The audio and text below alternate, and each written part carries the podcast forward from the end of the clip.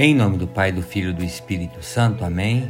A graça de nosso Senhor Jesus Cristo, o amor do Pai e a comunhão do Espírito Santo estejam convosco. Boa noite, meus irmãos, minhas irmãs.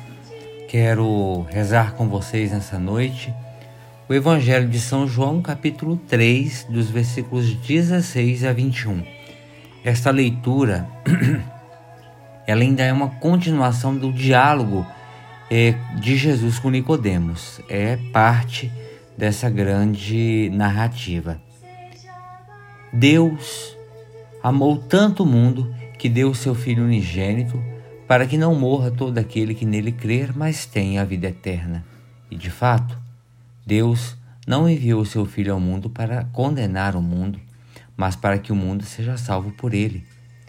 Quem nele crê não é condenado, mas quem não crê já está condenado porque não acreditou no nome do Filho unigênito. Ora, o julgamento é este: a luz veio ao mundo, mas os homens preferiram as trevas à luz, porque suas ações eram más. Quem pratica o mal odeia a luz e não se aproxima da luz, para que suas ações não sejam denunciadas. Mas quem age conforme a verdade aproxima-se da luz, para que se manifeste que suas ações são realizadas em Deus. Palavra da salvação, glória a vós, Senhor.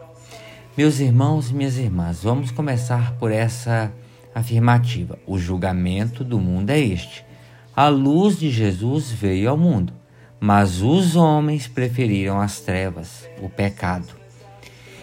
A luz, obviamente, é Jesus. Portanto, a medida para o nosso julgamento final é crer ou não em Jesus que veio ao mundo como a salvação que Deus nos oferece para nos libertar do pecado. Assim sendo, quem rejeita Jesus está aderindo ao pecado e quem aceita Jesus acolhe a sua luz e renuncia-se e renuncia por isso ao pecado. Jesus veio para tirar todos nós das trevas. E quem rejeita a sua luz vive nas trevas e é condenado pelas suas próprias obras.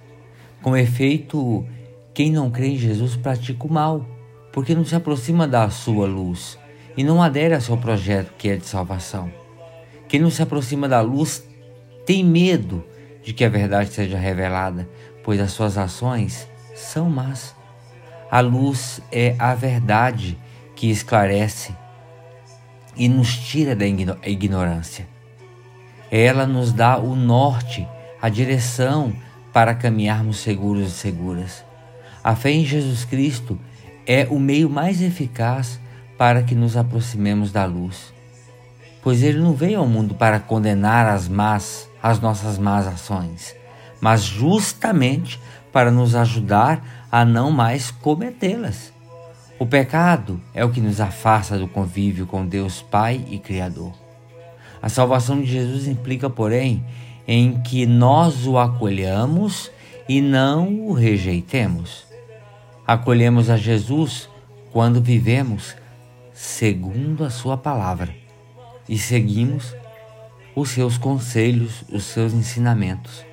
Não adianta apenas dizer que cremos em Jesus se não dermos ouvido ao que ele próprio veio nos ensinar e agirmos conforme a cartilha do mundo que vive nas trevas.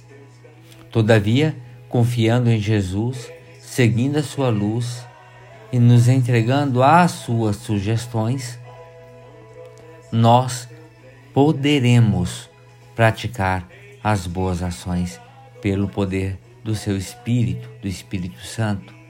Ainda há tempo para que o mundo seja salvo. salvo. Ajudemos, portanto, a iluminá-lo com a luz de Deus que recebemos no nosso batismo. Meu irmão, minha irmã, o que você entende por irradiar a luz de Deus? Senhor Jesus, luz do mundo, nosso coração se enche de gratidão por nos revelares o imenso amor de Deus por nós. Deus amou tanto o mundo que deu seu Filho único para nos salvar. Concede-nos a graça de caminharmos sempre em busca da tua verdade e da tua luz. Amém. Ave Maria, cheia de graça, o Senhor é convosco. Bendita sois vós entre as mulheres, e bendito é o fruto do vosso ventre, Jesus. Santa Maria, Mãe de Deus, rogai por nós, pecadores, agora e na hora de nossa morte. Amém.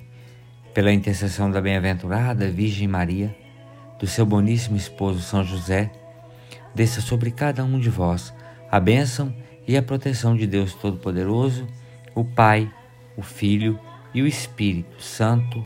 Amém. Meus irmãos, minhas irmãs, tenham todos uma excelente noite de descanso. Fiquem com Deus.